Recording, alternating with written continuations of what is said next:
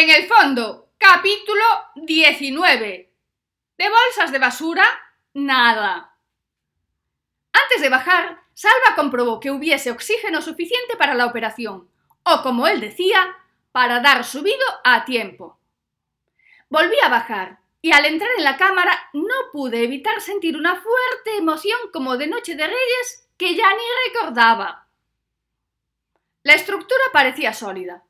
El espesor de las paredes de acero era tremendo, y me dio por pensar que el explosivo no iba a llegar, por lo que me tomé mi tiempo a la hora de ver dónde tenía que colocarlo. La verdad es que nunca me había enfrentado a una cámara acorazada de aquellas características, ya me gustaría, pero dentro de mi inocencia imaginé que sería igual que alguna de la misma marca que sí había tenido el honor de conocer, solo que a lo grande. Sin duda. Y mientras lo pensaba, ya me había dado cuenta de que estaba equivocada. Pero por algún lado había que comenzar. Decidí emplear solo la mitad de la carga. Otro error por mi parte. Aunque tenía la esperanza de que si acertaba con la posición de la carga y no era suficiente potencia, pudiese rematar con el resto. El error de cálculo estaba en la obvia posibilidad de que me equivocase en la colocación de la carga. Con mucho cuidado manipulé el explosivo. Y con más cuidado aún coloqué el detonador. Salí hasta la escalera para pulsar el botón, hasta el siguiente piso, por lo menos para poder huir. La idea de quedar allí atrapada me aterraba. Por la radio avisé a Sandra y a Salva de que iba a pulsar el botón y que se pusiesen a cubierto por si pasaba algo. Cogí aire y apreté. No se escuchó la explosión, tan solo, de repente, el agua arrastrándome, o mejor dicho, absorbiéndome, y por unos minutos perdí el control de todo. Volví a sentir el miedo de pesadilla de aquel día que me zarandeó una ola cuando estaba aprendiendo a nadar en la misma orilla de la playa de San Amaro. ¿Qué? ¿Que en San Amaro no había olas? Bueno, vale, la ola no era muy grande, pero yo era muy pequeña y quedé impresionada.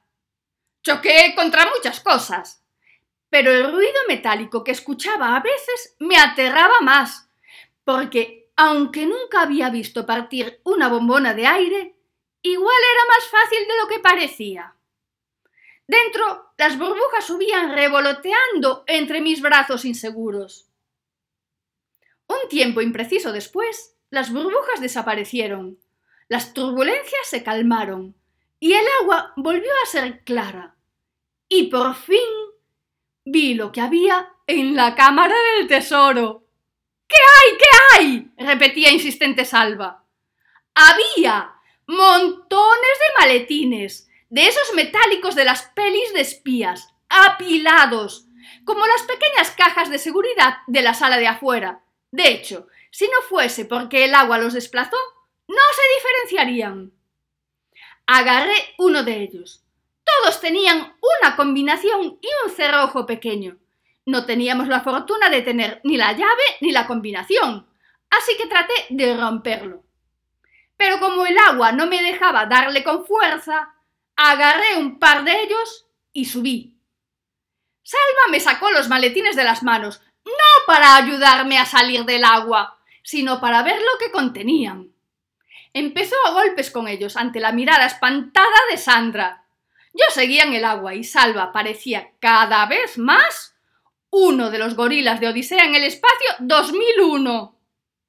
Cuando Sandra se hartó de escuchar los golpes desbocados de Salva, le quitó uno de los maletines, hizo palanca con un hierro que había por allí y lo abrió. Y a nosotras se nos abrieron los ojos. Puedo decir, sin lugar a dudas, que nunca había visto tantos billetes de 50 euros juntos. Y nunca los volvería a ver. Salva le sacó aquel maletín de delante y le dio el otro para que volviese a hacer magia. Y la hizo. Lo abrió con una simple maniobra. Y volvimos a ver otro montón de billetes.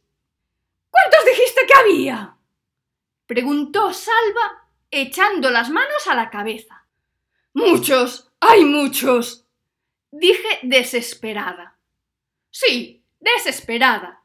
¿Cómo podía haber tanto dinero en el mundo y nosotras a verlas venir con tan poco? Todo esto dicho viendo solo dos maletines. ¿Qué hacemos? preguntó Sandra. Llevarlos todos, dijimos Salva y yo a un tiempo.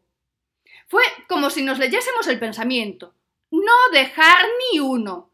Esa era nuestra meta. Íbamos a tener serias dificultades para sacar de allí todo aquel montón de dinero y más dificultades aún para sacarlo de allí sin levantar sospechas ni atraer miradas curiosas. En ese punto tomamos un poco más de tiempo para pensar la estrategia y en ese punto también Sandra dejó de ser de tan gran ayuda como había sido hasta aquel momento, porque empezó a decir cosas del tipo de Podemos sacarlo en helicóptero. Sandra. O en globo. Sandra. Pues entonces, en la cosa esa que es como un plumífero con dos cuerdas, dijo, refiriéndose al parapente. Siguió un buen pedazo dándonos ideas de similar utilidad. Mientras, Salva y yo pensábamos una estrategia animal mixta, ya sabéis, entre la estrategia del caracol y la del caballo de Troya. Pensando con la agilidad que me caracteriza y sabiendo que para algo estaban allí, volví a retomar la idea de las dos mesas de roble que había en las respectivas salitas. El mayor problema era el tratamiento contra la humedad. No flotaban. Eso lo vi muy claramente y me sorprendió. En los pros teníamos que eran muy monas. A Salva no lo convencí. Me puso cara de si no había otra cosa. Había mobiliario de oficina de sobra, pero aparte de tener bronca con los de la chatarra, nos iba a resultar bastante complejo justificarle a Ramón que habíamos vuelto a bajar para coger unos archivadores. ¿Qué nos lo había contado? Quedamos en no decirle nada. Nada de nada. Si volvía a salir el tema, le diría que había vuelto a bajar y que no había sido capaz de abrir la cámara, suponiendo que hubiese algo, que ya le había dicho que no, que era todo una trola para turistas.